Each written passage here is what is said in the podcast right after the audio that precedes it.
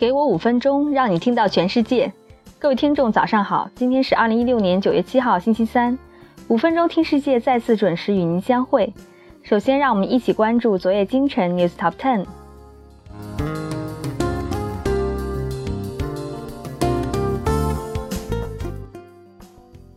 Galaxy Note 7手机召回，三星陷入质量危机。英特尔公司收购计算机视觉创业公司，构建实感技术平台。菲亚特即将搬离意大利。中国开发商摘伦敦帝王，修建欧洲最高的住宅。韩国政府将援助韩进船运公司渡过难关。德国拜耳公司六百五十亿美元求购孟山都公司股权。关于 iPhone 七的那些传闻。地球上的碳元素可能来源于行星碰撞。自四月以来，英国零售业达最低谷。污染微粒可能进入大脑，导致疾病。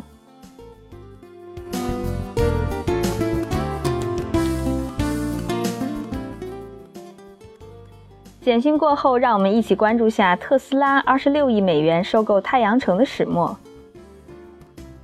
当特斯拉的首席执行官 Musk 在六月份第一次提出收购他的另一家公司太阳城的计划时，很多人都认为 Musk 又像当初电动汽车一样疯狂了。因为 Musk 不仅是太阳城的董事长，而且是这家新能源公司首席执行官瑞伍的表兄。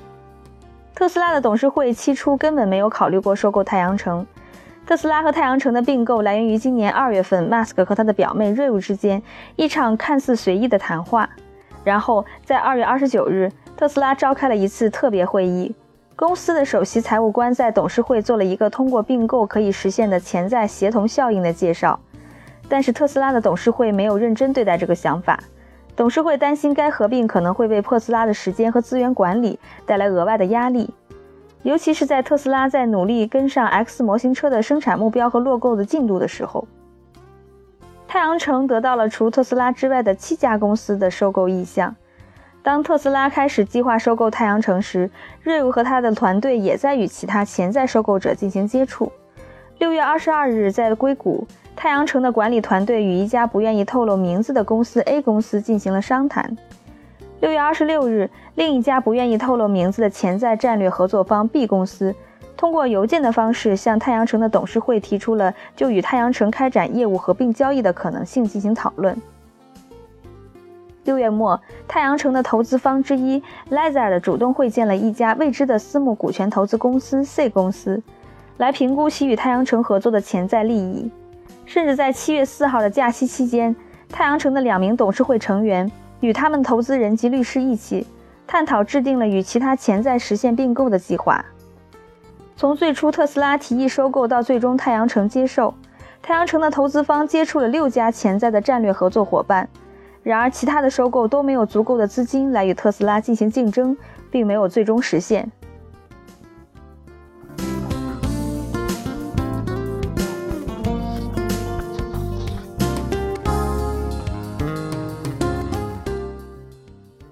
太阳城在谈判期间资金越来越紧张。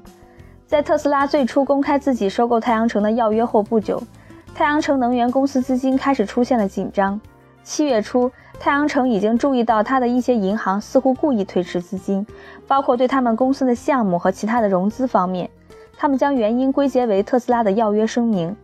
要约的公示为太阳城的市场筹集资金的能力带来了消极的影响，太阳城的流动性枯竭。瑞伍和他的管理团队为他们对这对交易的评估错误向董事会致歉。太阳城担心特斯拉股价会大幅下滑，除了要求特斯拉出具更高的收购价格外，太阳城还在协议之外增加了一个终止条款，防止在他与特斯拉交易完成之前，特斯拉的股票下跌到每股一百七十五美元以下。这样的条款将会给太阳城提供有价值的保护，毕竟。特斯拉将完全以股权交易的形式完成收购。特斯拉股票的任何一点下跌都会造成太阳城投资人在交易中的损失。在公布交易当天，特斯拉的股票下降了百分之二。虽然今天特斯拉的股票价格已经回升到每股二百一十二美元，但在六月份他宣布完成收购的一周，它的股票价格跌到了一百八十八美元。但是太阳城的提高收购价格的要求，作为对特斯拉要约回购的一部分，并没有动摇特斯拉更低的收购价格，而且不包括太阳城要求的终止权。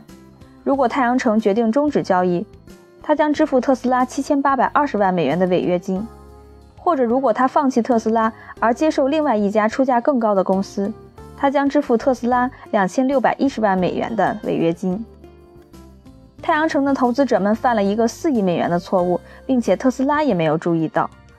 为了确保董事会商讨的顺利进行，马斯克主动申请回避董事会关于两家公司股东的讨论和投票。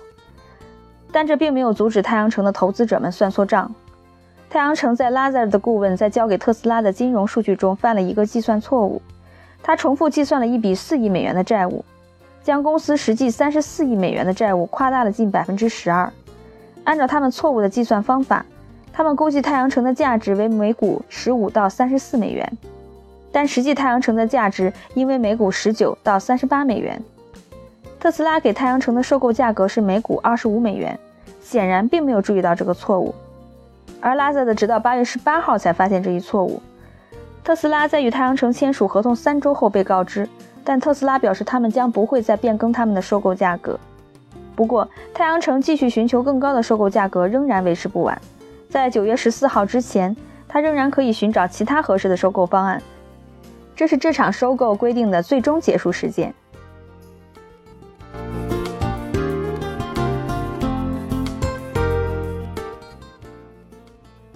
好的，以上就是我们今天节目的精彩内容。更多新鲜资讯和具体详情，请您关注微信公众号“五分钟听世界”，我们将在第一时间为您传递全球重磅资讯，有度、有声、有料的新闻就在这里。感谢您的收听，再会。